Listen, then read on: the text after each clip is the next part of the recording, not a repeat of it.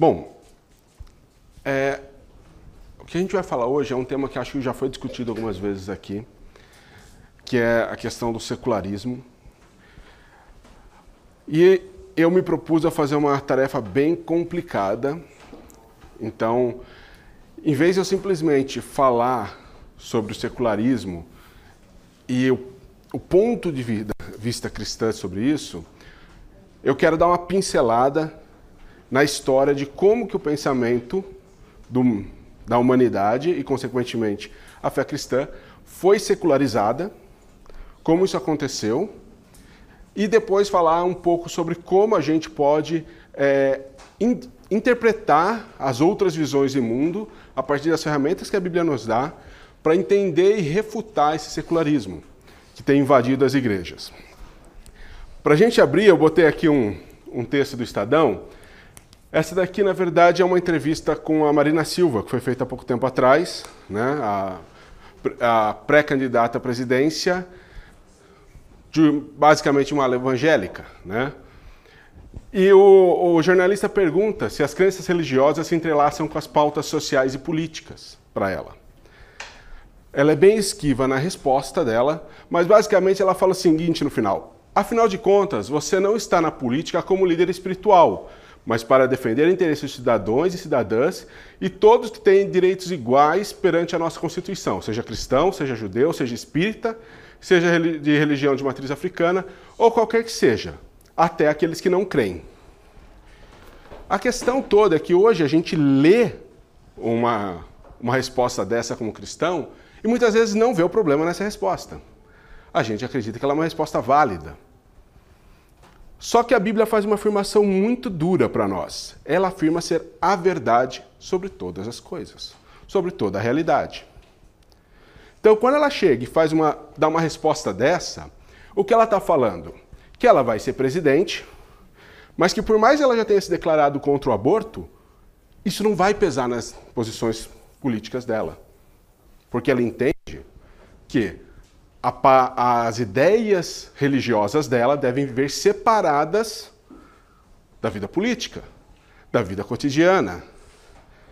Ou seja, ela vê a realidade de uma forma dividida, como duas realidades separadas ela vê a realidade é, pública, onde a gente fala de política, economia, é, sexualidade hoje em dia, sobre uma série de coisas em que a Bíblia deve se calar, ou no mínimo deve se manter na outra esfera, que é uma esfera particular, onde a Bíblia aí pode se falar alguma coisa, mas o discurso dela para as questões de ordem social, pública, vamos falar assim, é um discurso dividido.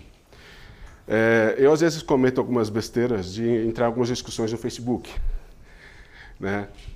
E pessoal comentando sobre isso daí, eu simplesmente falei assim, eu não posso mais votar na Marina Silva por ela ter feito uma declaração desse tipo, como cristão. Né? Pessoas acham que, pelo contrário, que ela está mais do que certa. Como que a gente chegou como que a sociedade e nós cristãos aceitamos a ideia de que hoje a Bíblia não fala sobre tudo? Que a Bíblia deve se calar perante outros temas propostos por especialistas do assunto. A gente gosta muitas vezes de defender a nossa fé cristã quando se fala de evolução. Nós vamos falar um pouquinho sobre isso aqui, uma pincelada bem rápida.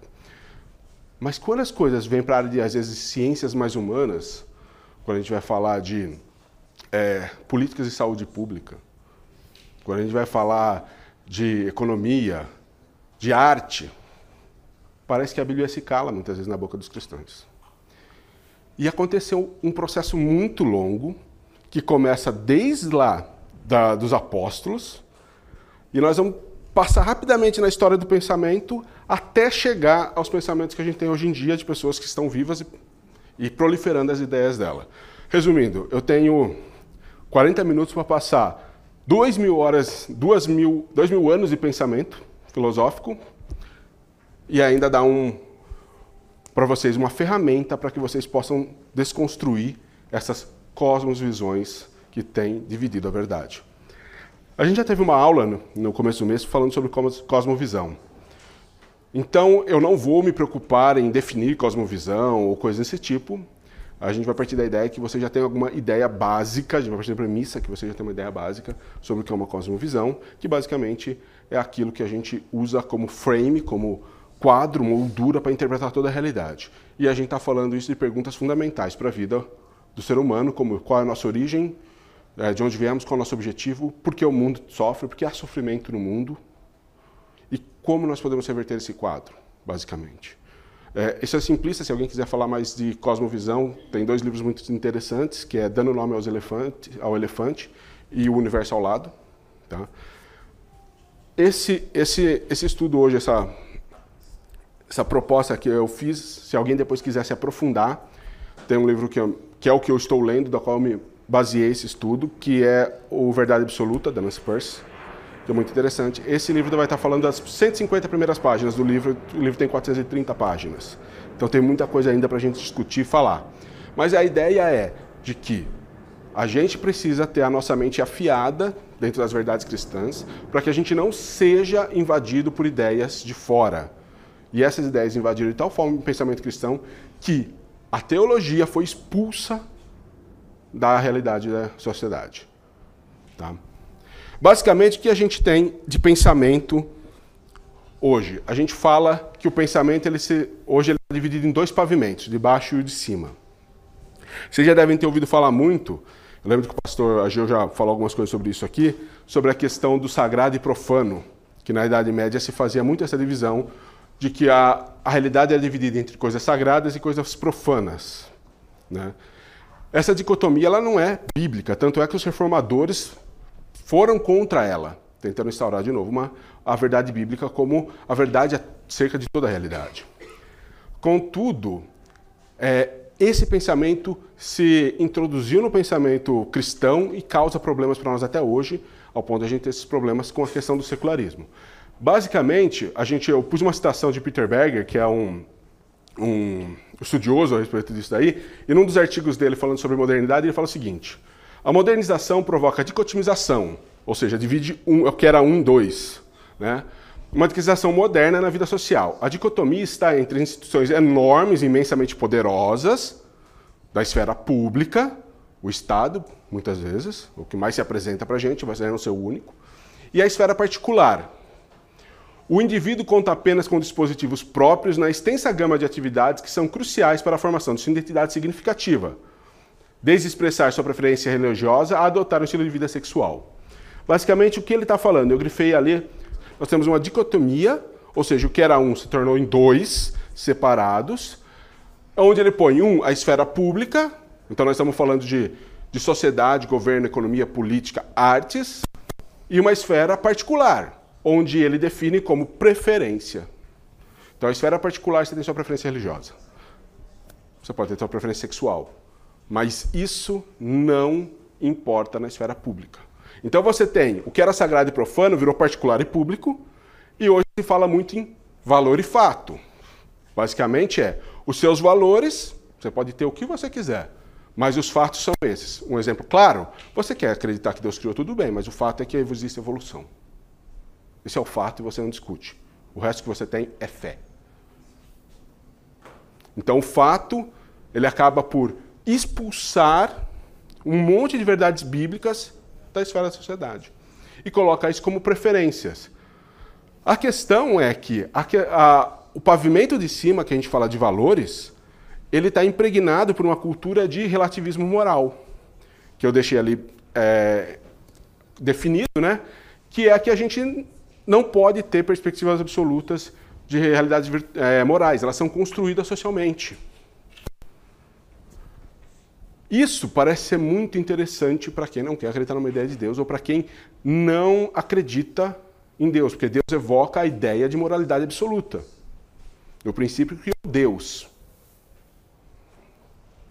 Contudo, é, o problema das pessoas que caem para o relativismo moral e até para a questão dos ateus e tal, é de que eles podem dizer que uma coisa é errada.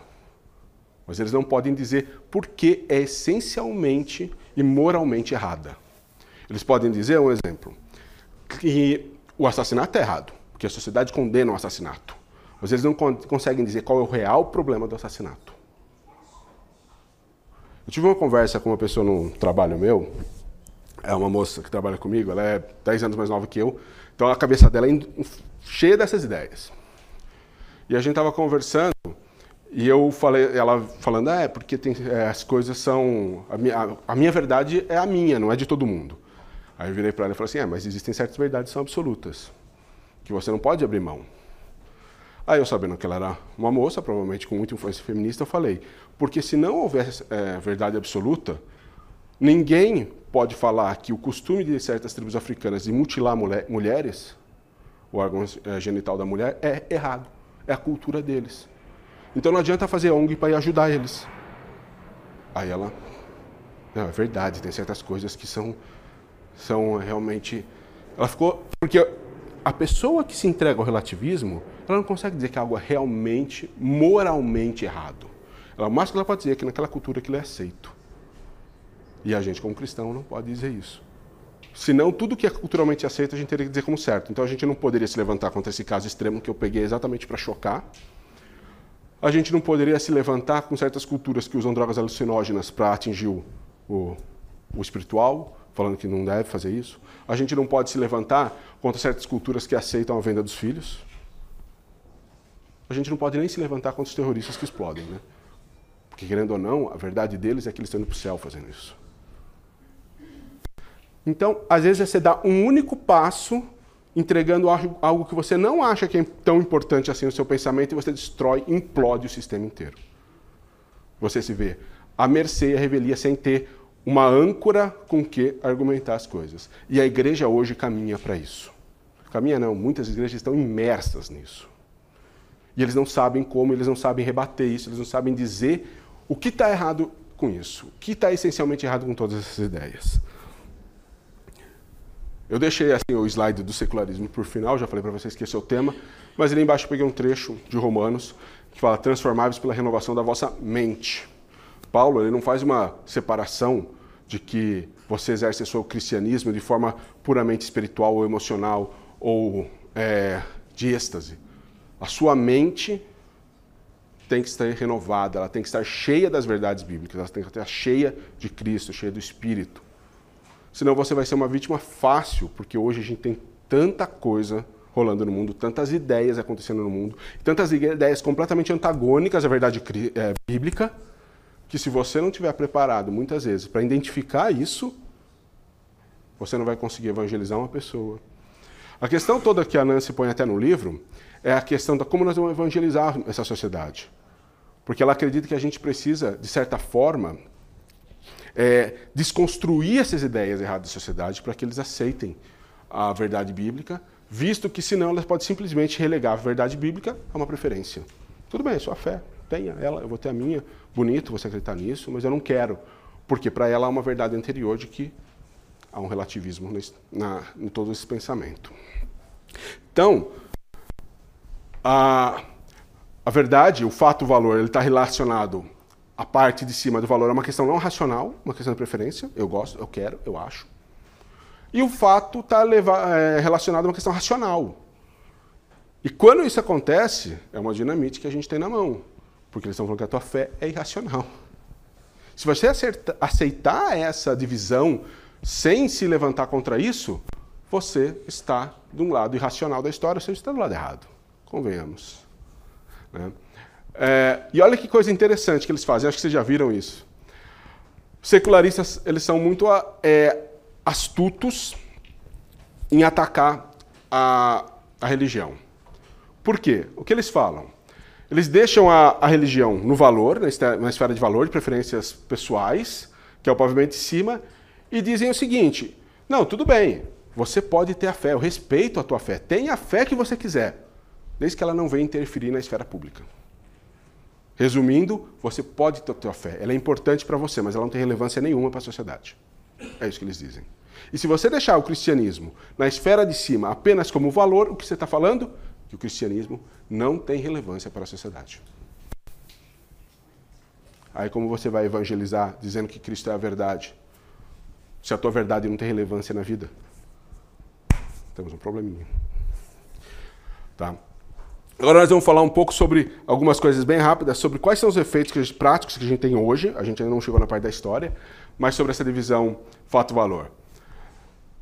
Primeiro, quando ele faz isso, é, em relação à, à, religião, ele elimina a função da religião. Olha o que o mesmo Peter Berger que eu falei, ele diz. A privatização, ou seja, transformar a parte de cima na questão privada, representa uma ruptura severa na tarefa tradicional da religião, que era estabelecer um conjunto integrado de definições da realidade que poderia servir como um universo comum de significados para os membros da sociedade. Então, quando você aceita essa divisão, a religião deixa de fornecer um, uma visão completa do mundo, então você acaba tendo uma eliminação da função da religião, da função. Você também elimina a relevância, foi o que eu falei agora há pouco. Se você põe o seu cristianismo só na esfera de valores, ela pode representar uma grande liberdade dentro da sociedade, desde que ela fique na sua esfera particular, desde que ela não se comunique com outras questões. Então ela perde a relevância. Então nós temos o cristianismo perdendo função, perdendo relevância, e por fim elimina até a própria teologia do cristianismo. É, porque basicamente você esvazia o cristianismo de tantas verdades que ele vai se tornar apenas uma busca por satisfação pessoal e igrejas focando em diálogos psicológicos e funções terapêuticas da, da religião. E aí pode ser qualquer religião. E isso a gente vê muito hoje nos púlpitos. É, igrejas que não pregam a verdade, mas pregam uma coisa diluída, misturada com psicologia, misturada com é, aquela aquele questão terapêutica de te dar um gás para você conseguir viver a semana, depois no domingo de novo você volta para ganhar mais um pouco. É basicamente um, uma sessão de terapia psicológica, você podia pagar para um psicólogo, um, alguma coisa nesse sentido. Por quê? A, a religião perdeu função, perdeu relevância. Você podia estar jogando futebol, se te faz bem ou na igreja, não faz diferença. Se jogar futebol, te alivia dos seus estresses. Basicamente é isso. Você não vai encontrar um, um, um pastor que tenha essa linha, alguns talvez você encontre, mas que seja assim, que fale dessa forma. Mas a análise leva a gente a concluir isso. Porque ele acredita que o cristianismo tem uma função, uma, uma relevância pessoal para você. Voltamos de novo lá, valor e fato. O cristianismo tem uma relevância pessoal para você. Você precisa se encher, você precisa vencer, você precisa, você, você, você, você, e aí se levanta e fala, mas onde Deus entra nessa história? Ele é, uma, é um recarregador de bateria, a sua bateria, Deus só dá uma carga? Você acaba perdendo toda a essência, todo o drama que a Bíblia coloca para nós de Gênesis ao Apocalipse. Você vai perder toda a ideia de que Deus é criador, de que houve um, um princípio bom para a criação, um propósito bom para o homem, aí veio a queda, o homem decaiu. Todas as áreas da sociedade estão afetadas pelo, pelo pecado, todas as áreas da sua vida estão afetadas pelo pecado, então que Deus manda Cristo para fazer a redenção e juntar um povo para si, para que esse povo também possa redimir a sociedade, você começa a perder todas essas noções. Então, é, aceitar essa visão é permitir que todo o cristianismo imploda. Toda a estrutura de pensamento do cristianismo imploda. O cristianismo é racional. Por muito tempo na história, uh, os apologetas eles defenderam a racionalidade do, do cristianismo. Você pode encontrar isso em várias. Agostinho fez isso, Jerônimo fez isso, Orígenes fez isso, todos fizeram, pensando lá nos pais da igreja. Todos se preocupavam em dar uma, uma, uma mostrar a racionalidade do evangelho, a racionalidade da, da, do cristianismo. E a gente, ao longo dos tempos, foi perdendo isso. Como eu já falei dos pais da igreja, nós vamos falar como nós chegamos aqui. Como que nós saímos de uma, de uma ideia de cristianismo, de realidade única, de a Bíblia sendo a verdade pra, pra, a respeito da realidade, para uma questão completamente é, sem nexo, sem base, onde tudo é relativo, onde você não consegue encontrar um, um argumento firme para rejeitar coisas que são atrocidades aos olhos hoje da maioria das pessoas. Por exemplo, hoje está muito em voga, não sei se vocês viram no Facebook, a questão da pedofilia. Né? Então, tem pessoas já querendo argumentar a favor dos pedófilos, que aquilo também, eu já vi fotos de aquilo é amor também, outras que é doença. É até uma coisa engraçada, não que eu considere essa pessoa assim o, uma pessoa que você deva levar tudo a sério, mas o Olavo de Carvalho ele fez uma frase muito interessante sobre isso. Ele pegou e falou o seguinte: a estratégia dos pedófilos é primeiro dizer que é doença para não dizer que é crime, depois dizer que é crime dizer que é doença. É uma estratégia muito inteligente, convenhamos, né? Então essas coisas vão entrando. Mas os pais da igreja eles tinham um problema. Eles tinham acabado de se converter. Obrigado. É, e eles estavam no mundo imersos na filosofia clássica grego, a filosofia grega. E eles se preocuparam em olhar o cristianismo e conseguir defender o cristianismo diante das pessoas é, pagãs que tinham a filosofia grega como uma forma de interpretar o mundo. E a pergunta é: como que a gente, como que os gregos na época viam a realidade? Eles viam basicamente uma a dicotomia clássica, que é a separação de espírito e matéria. Eles falavam que o, toda a realidade era composta de parte de espírito ou parte de matéria. Eles chegavam a falar que o espírito era bom e que a matéria era ruim. Então, como que eles podiam ser salvos, apesar de necessariamente esse termo não ser o que eles usavam, mas como você poderia alcançar a salvação? Através de exercícios para se desligar o máximo possível do reino da matéria e transcender para o reino do espírito. Essa é basicamente a ideia. Então a salvação era definida como a libertação do espírito do mundo material para que se pudesse subir a Deus. E Deus aí no sentido mais genérico possível. Tá?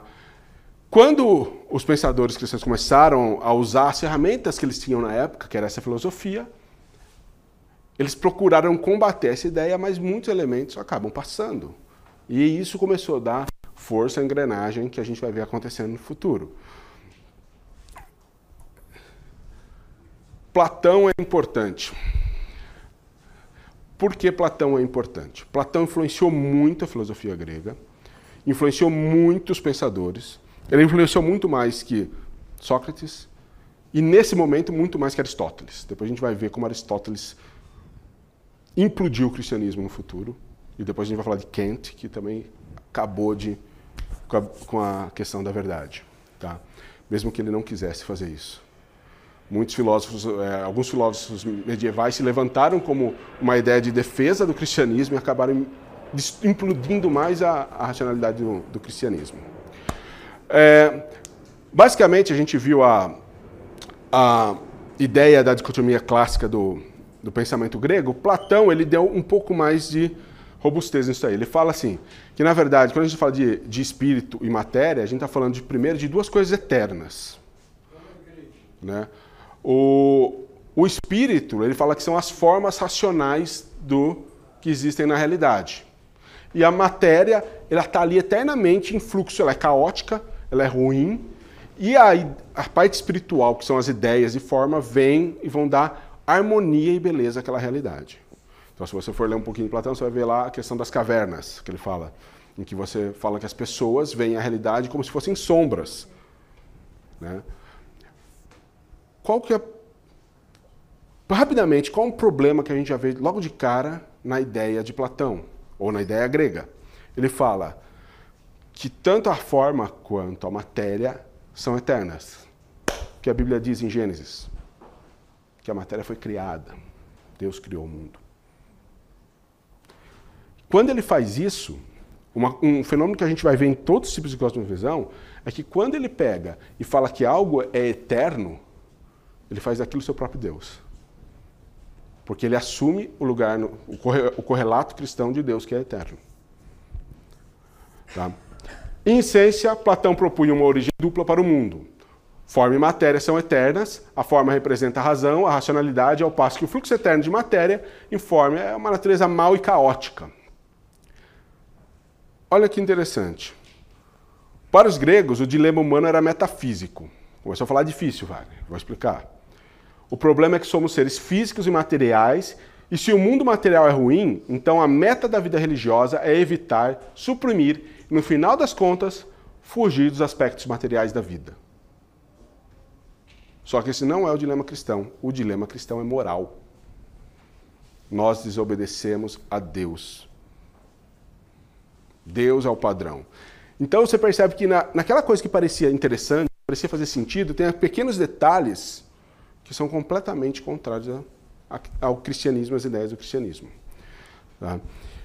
Como eu falei, eu não sou especialista em filosofia, não vou ficar discutindo em detalhes, mas eu só quero passar a ideia básica desses pensamentos para a gente entenda como que esses pavimentos foram se modificando até chegar a, a valor e fato. Lembre-se que nessa época a gente ainda não tinha um método científico moderno, né? Ele vai fazer um bom estrago na gente. O próximo cara que a gente vai falar um pouco, ele é, ele é um titã da teologia, que é o Agostinho, ou Santo Agostinho. Ele é muito conhecido pelo, por alguns escritos dele, principalmente nos seus debates com relação à salvação, né, com Pelágio e tal. Ele também tem um livro famoso, As Duas Cidades, Cidade de Deus e Cidade dos Homens. Ele não está falando de Estado, mas ele é de a questão do Estado ser, ser laico, não está falando disso. Ele está falando de, da questão de que você pode, através dos seus atos, construir a cidade de Deus ou a cidade dos homens. Tá? Só que o Agostinho ele tem uma história engraçada, né? Eu vi uma, uma vez um historiador falando que ele fez a maior meia-culpa da história no livro Confissões dele, né? Por quê? Ele é de um lar cristão, a mãe dele é extremamente devota. Quando ele cresceu, ele largou o cristianismo, assumiu a ideia do maniqueísmo. O que é esse maniqueísmo? Basicamente é, existem duas entidades, uma boa e uma ruim, que estão brigando o tempo todo. Bem a grosso modo. Depois de muito tempo, ele não se conteve, não se conteve com o, o maniqueísmo, foi, virou platonista, Platão, né? então essas ideias de, de, forma e razão. E por fim ele se converteu e voltou ao cristianismo, se tornando é, bispo na igreja, né? e uma referência teológica extremamente forte, inclusive na própria reforma. Tá? É, a questão é, sobre a, quando ele vai falar a respeito da, dessa ideia de cosmovisão, apesar dessa palavra não existir na época ainda, né, é que ele adaptou a ideia de Platão, porque ele teve muitos, muitos é, elementos do platonismo que ele reteve, na questão da criação dupla, que é imaterial material sendo eternos. Tá? Ele basicamente negava essa ideia, ele falava que ele não acreditava nisso, que a matéria era eterna, mas a estrutura de pensamento dele revela essa influência. Então ele separa o mundo, continua falando, a gente está falando de material material, ele separa isso, ele faz uma adaptação, mas ele mantém os dois pavimentos, onde a vida, a realidade, tem duas vertentes, uma contemplativa e uma ativa. Contemplativa é a função a que você tem de oração, meditação, participar nos cultos, e a ativa é seu trabalho, sua vida cotidiana. Ele separa a realidade dessas duas esferas. E ele vai falar que a esfera do contemplativo é superior à esfera do ativo. Então, de certa forma, ele mantém essa divisão e ele fala que a melhor, a melhor forma de você é, se encher ou crescer no cristianismo é você ter cada vez mais é, trabalho com a parte contemplativa da vida. Mosteiro, as ordens, ordem agostiniana, é, votos de pobreza, celibato, ele defende tudo isso daí, porque acredita que isso é uma forma de você é, estar cada vez mais na parte nobre da vida, que é o contemplativo. Seu trabalho secular já não é tão, tão santo, vamos falar assim. E isso é um problema que a gente vê até hoje. Muitas vezes na igreja, se você fala para uma pessoa é, sobre ministério, ela fala assim, nossa, eu gostaria de trabalhar muito ministério. Queria fazer algo em tempo integral na igreja. E a pergunta é, mas quem disse que o único ministério que existe é o tempo integral na igreja? O seu trabalho também é seu ministério, sua família também é seu ministério. Porque a tua função como cristão é, é propagar as verdades bíblicas aonde você esteja. É, o ir de pregar é estando indo, ou estando trabalhando, estando é, com a sua família, você tentar propagar essa verdade. Né? É, conversando com uma amiga muito tempo atrás, exatamente sobre política, ela estava enfrentando um dilema porque o marido, o marido dela era, é, até hoje, é, devoto do Bolsonaro. Ele acha que o Bolsonaro é que tem que ser presidente. E ela achava que não. E ela estava num dilema muito grande que ela não sabia para que lado ela ia, direita, esquerda. Ela veio conversar comigo, ela falou, Wagner, eu entendo que o Bolsonaro tem algumas ideias cristãs. Eu não voto no Bolsonaro também. Na verdade, não sei em quem eu vou votar ainda. Mas eu sei que eu não vou votar na esquerda. É, e a gente vai falar por quê. Se eu conseguir chegar no final, a gente vai fazer uma análise do marxismo, bem rápida. É... Ela falou, Wagner, eu não sei, porque eu não posso. Eu sei que o Bolsonaro tem algumas posições é, mais conservadoras, mas eu não concordo com tudo que ele fala, eu não concordo do jeito que ele fala, eu não concordo com a postura dele. E eu não posso simplesmente votar nele porque eu concordo com algumas ideias cristãs dele. Dicotomia. Aí eu falei para ela assim: quem disse que você não pode votar levando as suas considerações religiosas? Quem falar isso para você está falando que você tem que se separar. Na urna você não pode ser cristão. Só que o ser cristão tem que definir você. Então você está se aceitando ser dividida. Você está aceitando que a sua verdade religiosa não tem relevância nenhuma. Você está aceitando que a sua verdade religiosa é só sua. E não é a verdade religiosa. Então você tem que levar em consideração esses princípios cristãos na hora de votar. Não, não aceite essa separação. Você está aceitando que se você integralmente não pode ter voz na sociedade. Quando, na verdade, a gente está falando de democracia, a gente está falando que todas as vertentes teriam ter direito igual ao voto. Né? Então, se você, inclusive, se você é, é defensor das causas feministas, você tem que ter direito a defender isso no seu voto. Nós vamos discutir se o feminismo é bom, é ruim, é teologicamente correto, é cristão, não é outra história. Mas no sistema de voto você poderia votar e levar esses conceitos feministas para o seu voto. Eu não sou um feminista, antes que me perguntem. É, assim como você, religioso, pessoa cristã, tem que levar seus conceitos cristãos para o voto. A pergunta é: o que a igreja tem ensinado para a gente de política cristã? Qual é a ideia sobre, sobre política da Bíblia? Qual é a ideia sobre sociologia da Bíblia? Qual é a ideia de artes da Bíblia? Ela está cheia disso, gente. Mas a igreja tem focado em questões terapêuticas, não todas, graças a Deus, mas muitas vezes, quando se fala da, da cristandade brasileira hoje, a massa é uma religião terapêutica. Vamos seguir, para a gente não ficar muito para trás. Agora a gente deu bastante, saímos de Agostinho já chegamos na Idade Média. Com Aristóteles e Aquino. Então, de Agostinho até a Idade Média, a gente vai ver essa ideia de Agostinho prevalecendo, ou seja, vida contemplativa, vida ativa, mosteiros, vamos nos separar por completo da sociedade, viver isolados, contemplando, meditando, orando, porque nós vamos estar mais perto de Deus. Isso também causou uma grande ruptura na vida da, da, do homem medieval, porque a religião foi começando a se tornar profissional dos sacerdotes. Porque a pessoa que trabalhava na lavoura, ela não tinha todo o tempo para gastar em, em meditação. Então ela estava relegada a uma realidade de segunda mão.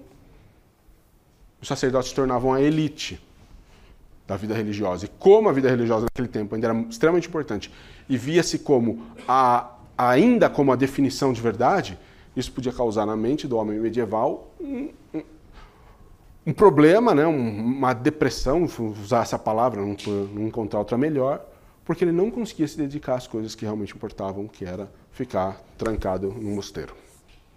Tá? O que acontece é o seguinte: no meio da Idade Média, o pessoal começou a redescobrir o que Aristóteles tinha escrito. E o que Aristóteles escreveu era revolucionário, apesar de já ser antigo. Ele apresentava uma ideia completa, né, uma cosmovisão completa de, eu até listei alguns lá, olha lá, filosofia ética, estética, ciência e política. Só que Aristóteles era pagão. Então as ideias dele não eram cristãs. Mas ele veio com, uma, com um vigor filosófico tão grande que a teologia, o cristianismo da época, tinha que se responder aquilo. E o que eles fizeram? Partiram para uma contradição radical. Eles partiram para uma dicotomia total. É, veja o que o, o Charleston fala a respeito do, do Tomás de Aquino no livro O Boi Mudo, que era o apelido do, do Aquino. Há duas verdades no mundo: a do mundo sobrenatural e a do mundo natural que se contradizem. Na qualidade de naturalistas, podemos supor que o cristianismo é um contrassenso. Quando nos lembramos que somos cristãos, cristãos, temos que admitir que o cristianismo é a verdade, mesmo que seja um absurdo.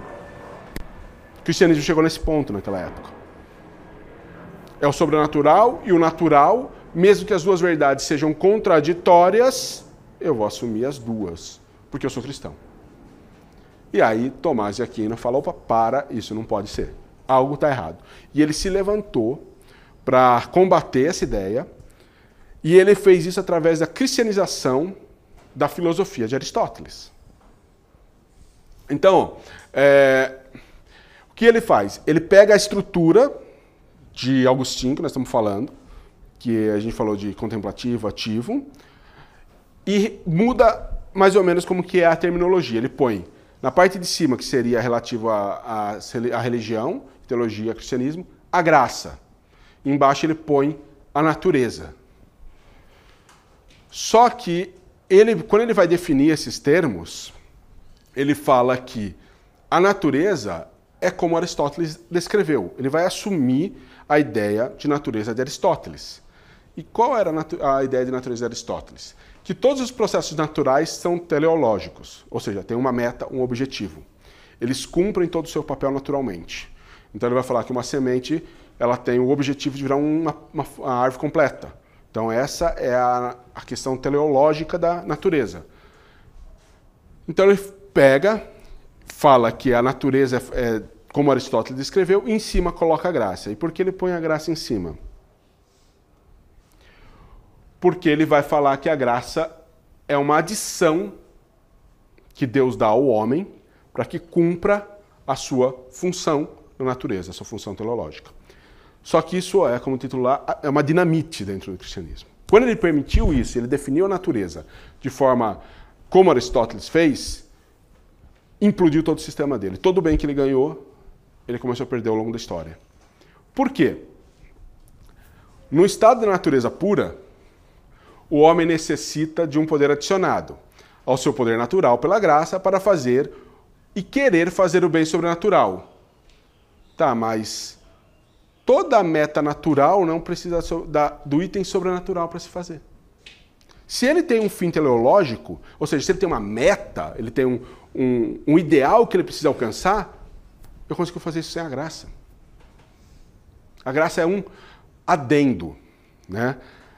É, tem um termo latim que eu estou tentando lembrar, acho que eu escrevi no próximo slide. Ah, não, está ali mesmo.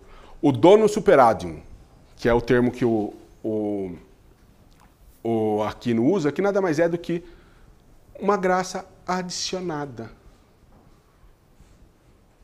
Isso faz com que o homem seja completamente independente da graça divina, porque o objetivo dele natural ele pode atingir por causas naturais, porque aqui não definiu a natureza conforme Aristóteles.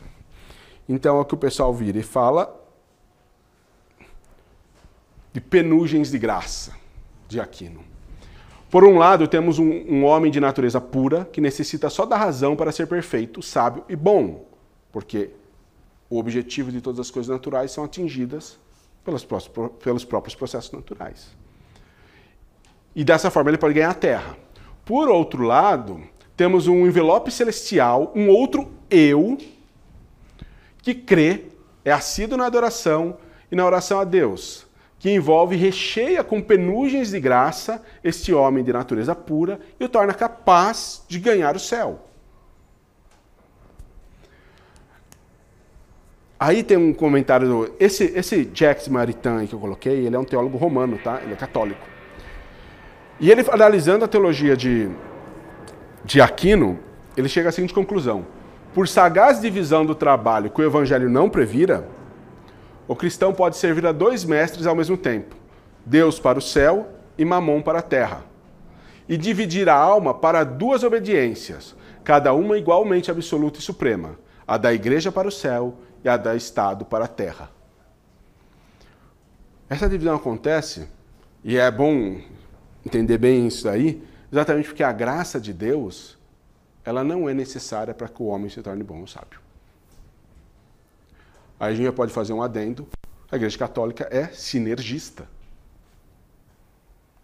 O homem tem tudo que é necessário, ele só precisa de um pinguinho de graça. Ele precisa de obras, ele precisa contrabalancear a divisão da graça da natureza. Você consegue atingir seu objetivo. Deus só derrama um pouco de graça para que você consiga ter essa adicional e cumprir uma, uma tarefa a mais. Só que, o que aconteceu? Quando Tomás de Aquino fez essa separação de graça e natureza e botou uma adição sobrenatural, uma parte teológica, e um ideal meta, uma teleológica, O que acontece? A razão, e a gente vai começar a falar da razão agora que a gente vai chegar no iluminismo, começa a se tornar livre da revelação. Porque a natureza tem seus próprios objetivos, independentes de Deus. Então eu consigo, através de método científico, que a gente vai falar no iluminismo, entender todo o processo natural e eu não preciso de Deus para esse processo natural. Tá? É, logo depois que Tomás de Aquino escreveu isso, os teólogos depois deles, são os escolásticos, eles fizeram uma divisão de fé e razão em categorias separadas. Não tinha ligação nenhuma entre elas, tá? E teve um cara, baseado nisso daí, visto que a, a, a teologia e a natureza estavam bem separadas, que ele foi radical e ele conseguiu romper de vez com a ligação que poderia existir entre os dois pavimentos e transformar eles esses dois pavimentos completamente independentes, que é o William Ockham. Ele simplesmente, basicamente, no trabalho filosófico dele, ele simplesmente diz que Deus não pode ser entendido de forma racional. Ora, vamos pensar rapidão. Se a natureza é independente e cumpre seu papel independente da graça de Deus, toda a racionalidade, toda a razão está no pavimento de baixo. E como a gente já disse, ela não é mais dependente da revelação que está no pavimento de cima. Logo, se a racionalidade está embaixo, em cima nós não temos a racionalidade. Logo, Deus não pode ser entendido de forma racional. Muitos desses caras eram cristãos, tá? Essas ideias. Então, o que ele chega e fala assim, quando ele fala que não pode ser entendido por categorias racionais, ele fala, em questões de religião, não podemos considerar o que parece racional, a religião deriva somente da, revela da revelação aceita pela fé. Ponto. Pensamento não tão estranho já aos nossos dias. Então a gente caminhou de um, de um pressuposto que a ver, a, o cristianismo é uma verdade para toda a realidade. Aí a gente começou a separar a realidade em dois pontos, material e material, sobrenatural e, e sobrenatural e material. Aí a gente chega ao ponto de falar que um é melhor que o outro e começa a abrir um abismo entre eles. Aí a gente chega e fala que o de baixo consegue cumprir sua, sua função sozinho e relega o de cima apenas uma aceitação de fé. Então esse é o fio que vai conduzindo o pensamento. E esse pensamento, meus queridos, não são pensamentos apenas pagãos. São pensamentos que se desenvolveram dentro de teólogos do cristianismo. Vamos lá que nós estamos um pouco Vou correr um pouco mais. Só que teve um efeito colateral sobre isso daí. Quando o iluminismo chegou, o iluminismo, chegou com um credo muito definido de autonomia do, do ser humano, baseado nessa questão de da natureza ser independente de Deus, haver razão. E o que aconteceu? Ele falava o seguinte: é, aquilo que não pode ser identificado é, pela ciência, pela razão, é pura ilusão e deve ser descartado. Aí teve um pessoal que não era da, é, teólogo que falou, levantou a mão e falou: peraí, eu sou um artista, eu pinto um pôr do sol, você está querendo dizer que eu estou pintando uma ilusão? Eu falei: sim. A resposta do iluminismo é: sim, o pôr do sol nada mais é que a interação de partículas suspensas no ar com a luz refratada. É uma ilusão. E eles criaram um movimento conhecido como romantismo para romper com essa ideia. Por quê? A razão ela se identificou muito com a questão do materialismo científico. Ou seja, o pavimento de baixo no iluminismo se identificou muito rápido com o materialismo científico. O que, que é? O materialismo científico é a filosofia de que o mundo físico é a única realidade existente. Ele é gerado totalmente por forças naturais e impessoais, é desprovido, é desprovido de ordem ou valores morais e funciona sem intervenção de qualquer força espiritual e material que seja benéfica ou não. Nós já estamos fazendo o quê? Preparando o caminho, o pavimento filosófico para chegar com o nosso é, Darwin no futuro. Então, o materialismo científico tira qualquer possibilidade de relação entre o sobrenatural e o natural, a graça e a natureza. E o iluminismo foi muito forte nisso. E eles conseguiram tantos avanços científicos que pareciam que eles estavam certos. É, então, a gente teve essa reação dentro do próprio ambiente científico, de artistas, que vai levar mais para frente, um adendo, a gente entender certas coisas que aconteceram hoje com a questão do romantismo batendo de frente também com a ciência. Pense, não são só os teólogos, os cristãos que batem de frente contra essa, isso daí, contra essa ideia do, do iluminismo, do, metodo, do materialismo científico. Tempo atrás, já faz um bom tempo, eu não lembro a data, teve uma convenção nos Estados Unidos e o tema da convenção é a ciência está matando as artes. Então, então tinham lá é, cientistas físicos e filósofos pós-modernos. E teve uma pequena troca de conversa entre eles, em que os filósofos pós-modernos falaram assim, fizeram a seguinte afirmação: na história da humanidade não existem metas narrativas. Uma meta narrativa nada mais é do que uma história ali dentro é, que conte algo, né? É, a história da Bíblia tem algumas metanarrativas ali dentro. A questão de como você vai tratar essas metanarrativas pode ser um problema, mas tudo bem. É, aí um, um, prêmio Nobel de Física se levantou e falou, mas é lógico que tem, a história tem metanarrativa. A evolução é uma metanarrativa da história e posto que a evolução é uma verdade, pelo menos nós temos, nós temos pelo menos uma metanarrativa, logo existem metanarrativas na história. Não era qualquer cara falando. Era um prêmio Nobel de Física. E aí a, os pós-modernos responderam, simples, essa é a sua metanarrativa. Não é uma metanarrativa verdadeira. O que acontece? Os filósofos modernos eles estão usando as ferramentas de desconstrução de textos que a gente tanto sofre com teologia liberal e estão aplicando em textos científicos também. Ou seja, a evolução é simplesmente, eles responderam dessa forma, a evolução simplesmente é um construto social que você criou para interpretar a sua realidade. O próximo cara importante, Descartes, Descartes, René Descartes, divisão cartesiana. Ele pega essa ideia de dois pavimentos, engraçado que eles nunca deixaram essa ideia, e separa em mente na parte de cima e matéria na parte de baixo. E ele está sendo extremamente influenciado pelos avanços do iluminismo, todas aquelas coisas de ciência. Então, na parte de a matéria, olha o que ele fala: a matéria é uma máquina mecânica e determinística.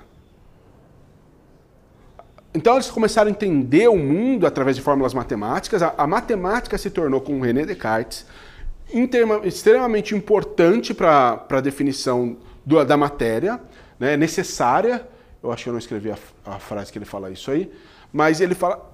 Escrevi, achei.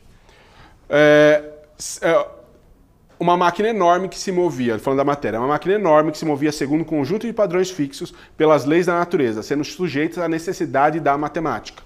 E está tendo tantos avanços nessa época a respeito de física, é, medicina, que isso faz todo sentido para a época. Então ele define a sua matéria como uma máquina determinística, ou seja, você entra com um. Você dá um estímulo e ela dá uma resposta já determinada. Para cada estímulo, uma resposta sempre. Você não vai dar um estímulo e ela vai dar duas respostas, três respostas diferentes. Isso é a ideia do determinismo.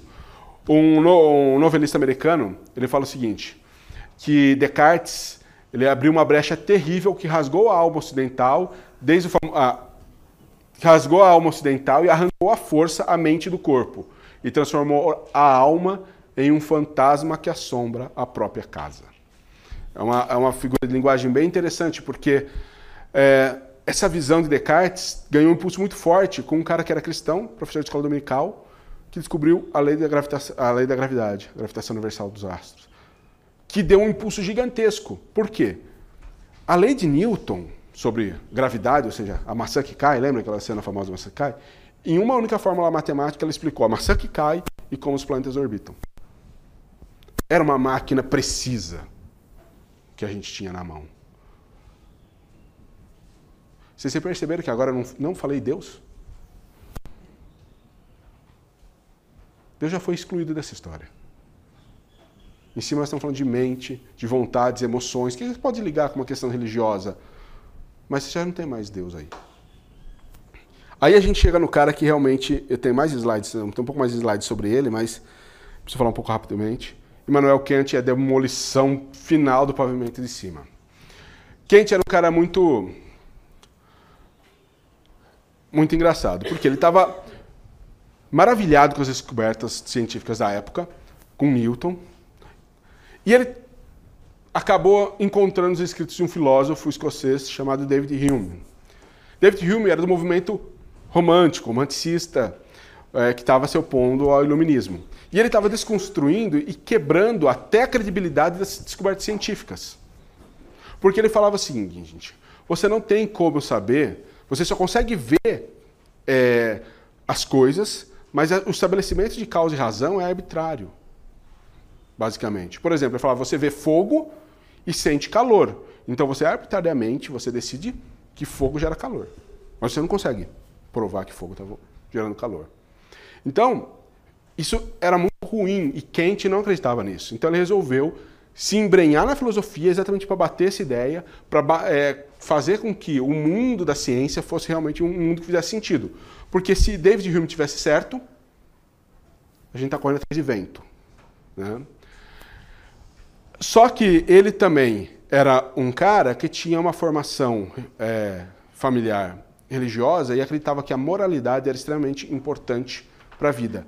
E a questão é como que eu vou definir moralidade dentro de um mundo totalmente determinístico e causal. Ele simplesmente entra em contato com uns escritos de um cara famoso, Rousseau, né? e ele fica apaixonado pela ideia da autonomia, do eu autônomo.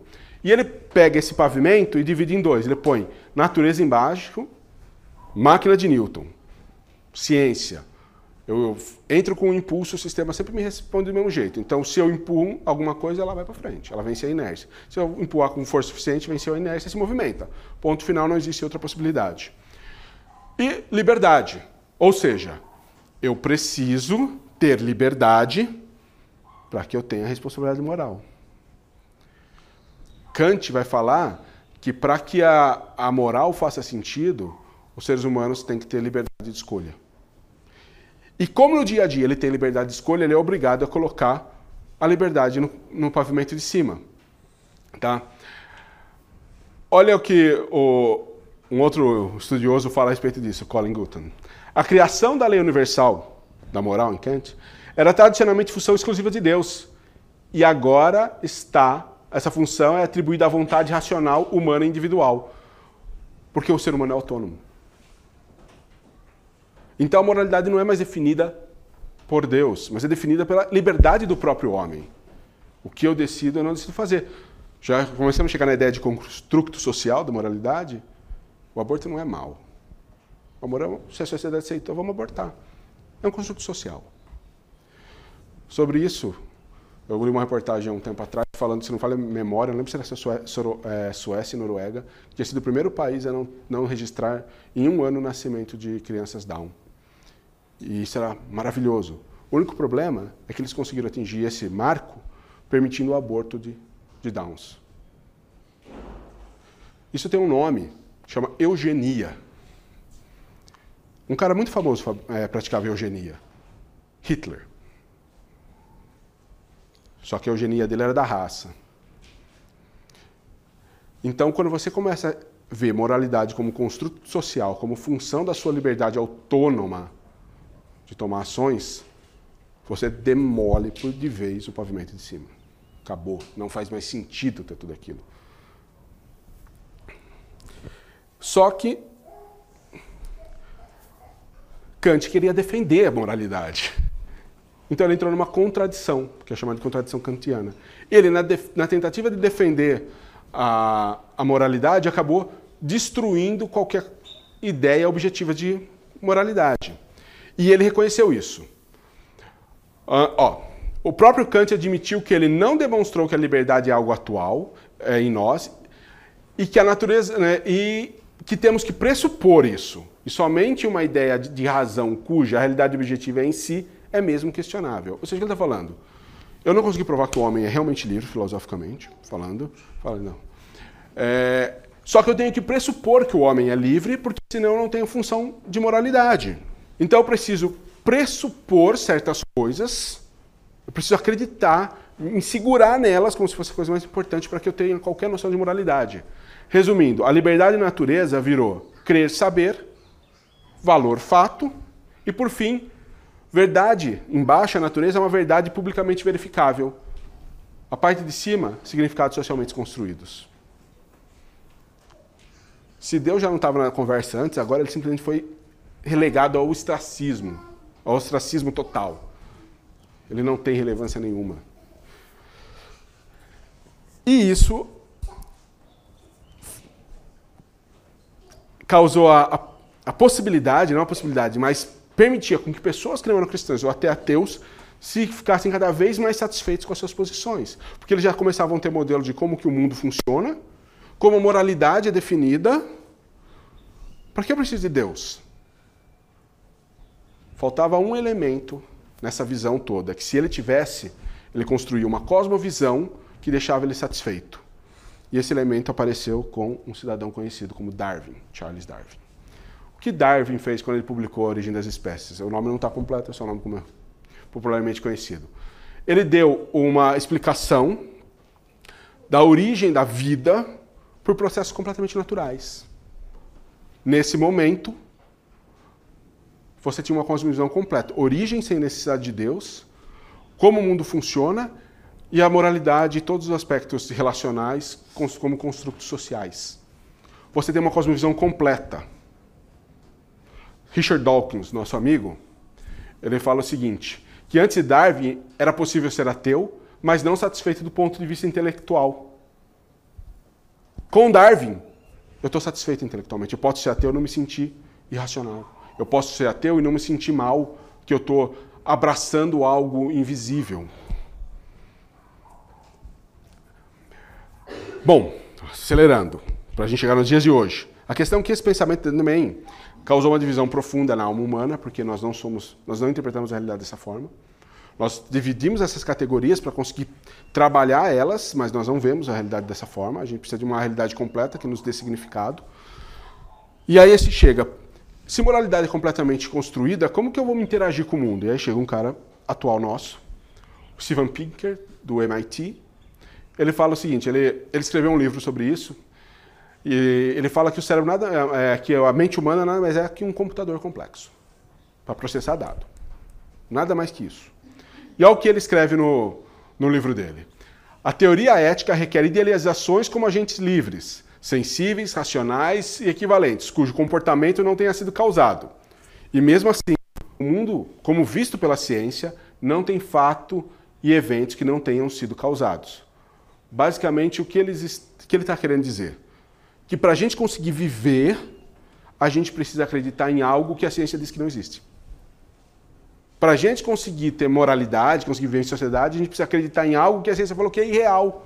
A gente tem que defender algo que é uma fantasia. E essa é a mente moderna. E ele chama isso de jogo da ética e jogo da ciência. É, só que é aí que fala, por que um salto de fé secular? Para que você tente encher de, de, significado o pavimento de cima, você tem que levar, levar o jogo da ética a um misticismo. O mesmo Pinker fala o seguinte: os pensadores são condenados a negar a existência da consciência e do livre-arbítrio, ou esponjar-se em misticismo.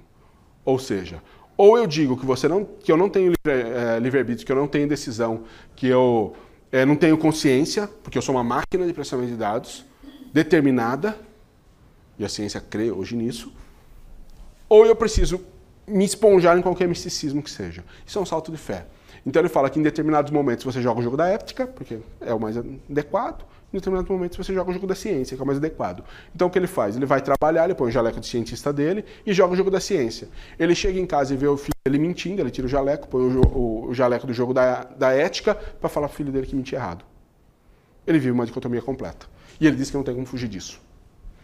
A questão é que ele não tem como fugir disso. Ele vive isso. E hoje, todos todos os nossos jovens chegam na, na, na, faculdade já pensando desse jeito. O livro da Nancy Percy fala de vários casos desse jeito. Que os cristãos chegam já imaginando uma coisa, que a vida é desse jeito. Que questões de moralidade são subjetivas, são construídas socialmente. A sociedade se uniu e definiu que tem que ser assim. Mas por que tem que ser assim, ninguém mais sabe. Alguém pode pressupor, ah, assassinato é ruim, porque senão a gente vai acabar, né? Para que construir sociedade se todo mundo vai se matar? Então vamos proibir isso. Ah, adultério pode ser ruim porque, pô, você está sacaneando. Mas ninguém consegue dizer o que é essencialmente mal nisso, o que é essencialmente ruim nisso. E, inclusive, as questões de, de moralidade, o Pinker vai falar que são reconstruídas a todo tempo. Você pode reconstruir a moralidade a hora que você quiser. Então, um cara desse nunca pode se opor à pedofilia, nunca pode se opor a qualquer outra coisa que a gente considere moralmente errada. Não tem padrão. Se a sociedade aceitar, ok. Então ele é basicamente um observador da realidade, é o que ele faz. Para onde caminha a sociedade? A sociedade caminha para um mundo é, onde as relações humanas são é, definidas na sua sexualidade da forma que se bem entender. Todas as, as funções sexuais são válidas. Então, Kingsley acho que fala isso, que a gente tem que aceitar todas as, as manifestações sexuais, não importa como elas sejam. Afinal de contas, isso é apenas um construto. A hora que bastante pessoas pensarem desse jeito, a sociedade muda e provavelmente aprova uma lei a favor do aborto, a favor da pedofilia, a favor de qualquer outra coisa. Tá. Desculpa se eu estou indo um pouco rápido, tá? Mas eu queria chegar principalmente nesse slide gastar algum tempinho nele. Qual que é a caixa de ferramenta cristã que nós temos para tudo isso? Porque assim, vocês acompanhando todo esse pensamento, nós estamos num mundo louco. Nós estamos num mundo que não existem parâmetros, não existem absolutos. No fundo, errado e certo é definido pelo convívio que você está ali. Você não pode chegar para uma criança que, conhece, que vive num, num, num contexto de realidade de violência contra a mulher e falar que bater mulher é errado. E como o cristão se posiciona contra isso? A gente tem como se posicionar contra isso. Basicamente, ó, no relato da criação, eu vou fazer um resumo, uma coisa bem, vamos pegar assim um cordão de, da história cristã, do, da Bíblia, vamos falar assim. O relato da criação, Deus deu mandatos ao homem no jardim do Éden. E ainda que a queda tenha impregnado com o pecado cada espaço da vida e do mundo, ainda assim temos a obrigação de cumprir esses mandatos. E Deus, através da redenção trazida por seu filho na cruz, irá redimir o mundo e um povo para si. Basicamente a gente tem criação, eu grifei ali, criação, queda e redenção. São três aspectos que a gente tem que levar muito em consideração quando a gente analisa essas, essas questões, inclusive essas cosmovisões. Quando a gente fala de cosmovisão, a gente vai falar no mínimo desses três elementos. Dependendo da literatura que você lê, eles vão colocar redenção junto. É, é consumação junto. Tá? Mas para a nossa análise, é interessante entender primeiramente esses três aspectos. Criação. O que, que quer dizer criação numa cosmovisão? Basicamente é de onde veio tudo, o que somos e como chegamos até aqui. São questões básicas da vida que o mundo mecanicistas de Newton não vai te responder, que os construtos sociais não vão te responder. Ele vai falar que tua, o máximo que ele pode falar é que a tua objetivo de vida é nascer, crescer, reproduzir e morrer. Não passa disso. A queda. Toda a cosmovisão vai ter um, um correlativo de queda. O que é a queda? É o que vai explicar o sofrimento. Que deu errado para o mundo estar tá assim, tão desajustado? Por que o homem sofre? Porque tem guerra, porque tem conflito, porque a gente vive brigando. Então é um correlato de queda. E você tem a redenção, ou seja, toda a cosmovisão vai ter uma ideia de como que eu vou consertar isso aí. Como que eu vou trabalhar nisso? E dependendo da forma como você responde essas perguntas, ou vê sua criação, sua queda ou sua redenção, você vai definir como você interpreta a realidade. E, em, fazendo um parágrafo rápido, em relação à política, você vai definir quais são suas políticas públicas. Se na sua cosmovisão, moralidade é um construto social, sua, a sua é, política pública sobre aborto pode ser pró-aborto. Ou como eles preferem, pró-escolha. Porque é um problema de saúde pública, não é um problema de moral. Então, toda vez que a gente for conversar com pessoas e ter essas ideias de secularismo, que todos os processos que a gente contou aqui, que foi a exclusão de Deus, de toda a interpretação da realidade, ele é chamado de forma geral de secularismo, como a gente definiu no começo. A questão é como que a gente pode combater isso? A partir da ferramenta da análise dessas três, três faces da Bíblia, três pontos teológicos, a gente pode falar assim, entender como que eles enxergam isso. É, rapidamente, vocês viram que eu estou bem acelerado, a heresia de Marx. Por que heresia de Marx? Karl Marx, socialismo. Porque a ideia do socialismo se adequa tão bem à ideia de criação, queda e redenção que parece uma teologia. Essa é basicamente a ideia. Como que a gente pode fazer é, a análise nesses três pontos a respeito da teologia, da teologia, da ideia de Marx? Qual o correlativo de Marx para a criação ou a origem de tudo? O que no fundo vai significar o seu Deus. Marx vai falar que a matéria é autocriada e autoprodutiva. O problema de Marx era que se ele não assumisse que a matéria era é, autocriada e que ela pudesse ser produzida e trabalhada, ele teria aberto a porta para Deus. Ele fala isso. Então ele não podia permitir isso. Então a matéria é para ele o início de tudo. Por isso que marxistas e evolucionistas podem se dar tão bem. Qual o correlato dele de queda? O que aconteceu para a coisa dar errada? Se tinha matérias, humanos lá, um comunismo primitivo, como ele vai dizer, como que é, aconteceu todo o problema e todos os conflitos que a gente tem hoje? Como Marx interpreta que todos os conflitos são causados por classes sociais, ele vai falar que o problema do, da, da humanidade, o problema da realidade é o surgimento da propriedade privada. Essa é a queda dele. Quando surgiu a propriedade privada, surgiu a opressão. E isso é o motivo de todas as guerras, ele vai falar.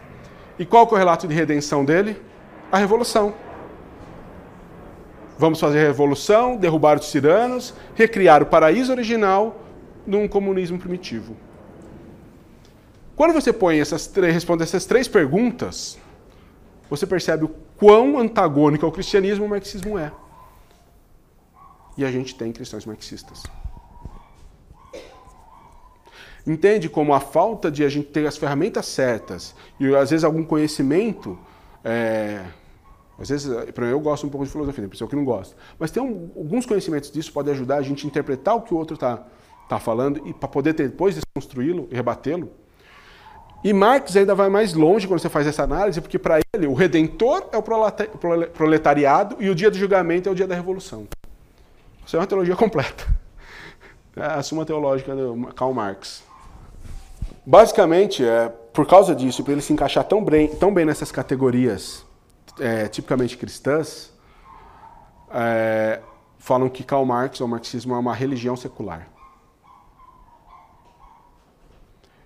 Isso é terrível. Eu não sei como cristãos conseguem entender e interpretar a Bíblia a partir de uma visão marxista. É, com o liberalismo foi muito possível você fazer, é muito fácil você reinterpretar a Bíblia baseada em metanarrativas que a gente falou, baseado em grupos que você pode identificar, ou seja, a causa feminista, a causa negra, a causa LGBT, a causa que você quiser. E fazer a releitura da Bíblia em função disso.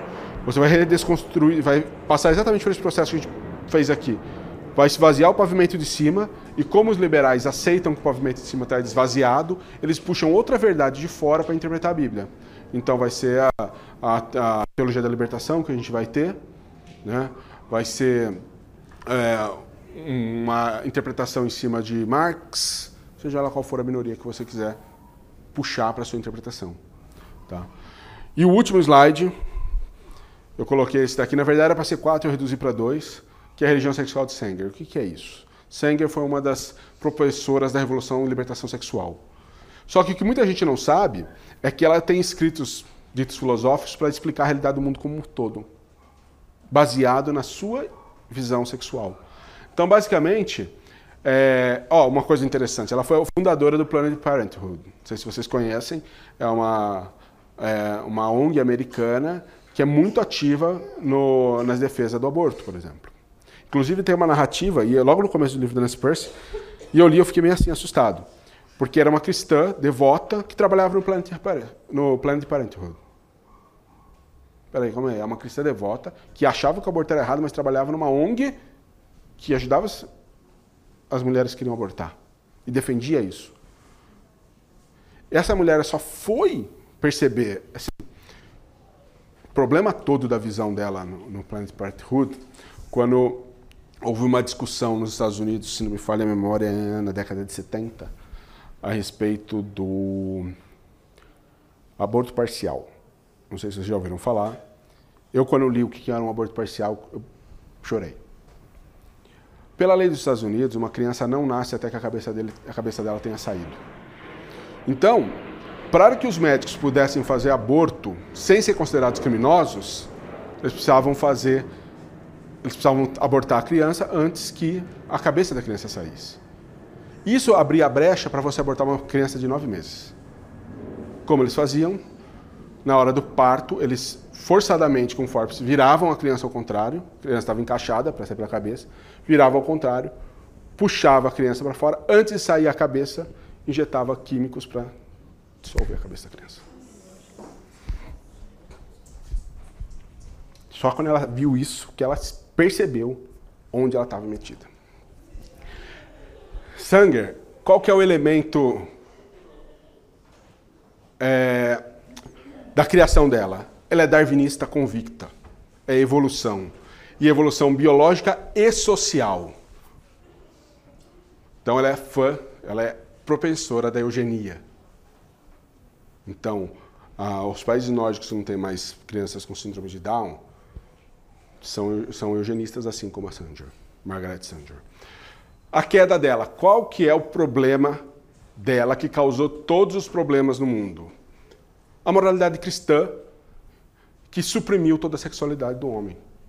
Para ela, o, o nascimento da moral cristã é o que causa todos os problemas modernos. Além de ser uma visão reducionista, né, porque elimina muitos anos de história antes do nascimento do cristianismo, como a redenção, a cruz de Cristo, é uma fórmula de ela é uma guerra aberta contra o cristianismo. Sanger, ela entra em conflito frontal com as ideias cristãs. E qual que é a redenção dela? Como vai se curar? Libertação sexual. O parceiro dela é aquele que eu disse que falei, toda forma de sexualidade deve ser aceita e é bem-vinda. Aí entra qualquer coisa. Desde aquelas que a gente gosta de citar para chocar, até coisas mais simples. Que você vai ouvir falar e pessoas vão falar para você com um coraçãozinho, poliamor. É amor, gente. Não, não é amor. É algo moralmente equivocado. O mais engraçado. Acabou. O mais engraçado é de que se a gente não tiver a ideia correta de criação, queda e redenção, a ideia bíblica, disso daí, a gente não tem como se defender corretamente de qualquer ataque à dignidade humana, porque em qualquer cosmovisão não bíblica o ser humano não tem dignidade. Por que não tem dignidade? Porque ele é fruto da evolução aleatória, sem moral. Moral são construtos. O ser humano não tem dignidade. Por isso não tem problema você abortar. Por isso não tem problema você fazer um monte de coisas com o próprio ser humano.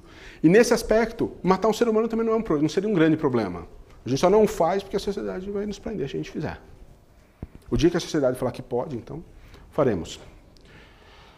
Então, é, toda essa viagem que a gente fez sobre o pensamento cristão, que acabou expulsando Deus da mente do homem, e expulsando Deus muitas vezes da mente dos próprios cristãos, sem eles perceberem, só podem ser revertidos se a gente tiver uma noção exata, é, é uma noção correta da história da ação de Deus na Terra, começando com criação, queda e redenção. Ceder terreno em qualquer um desses pontos é ceder verdades bíblicas fundamentais que vão tirar nossa identidade, vão reduzir a importância de Deus, vão buscar uma autoridade externa a Deus e que vai levar a gente a um caos. Ah, vai parecendo um apocalíptico, né? Levar a gente ao caos. Você está achando que vai, depois a gente vai estar todo mundo se matando. Não, não acredito que vai acontecer isso. Porque a gente é, tem alguns mecanismos de graça divina que nos impedem.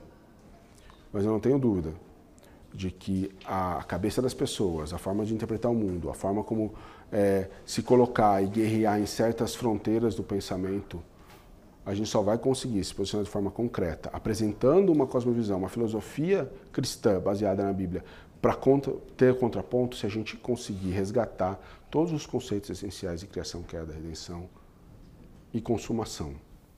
A Nancy Pierce só fala desses três primeiros. Ela fala do redenção, mas ela explica rapidamente porque ela não aborda o redenção.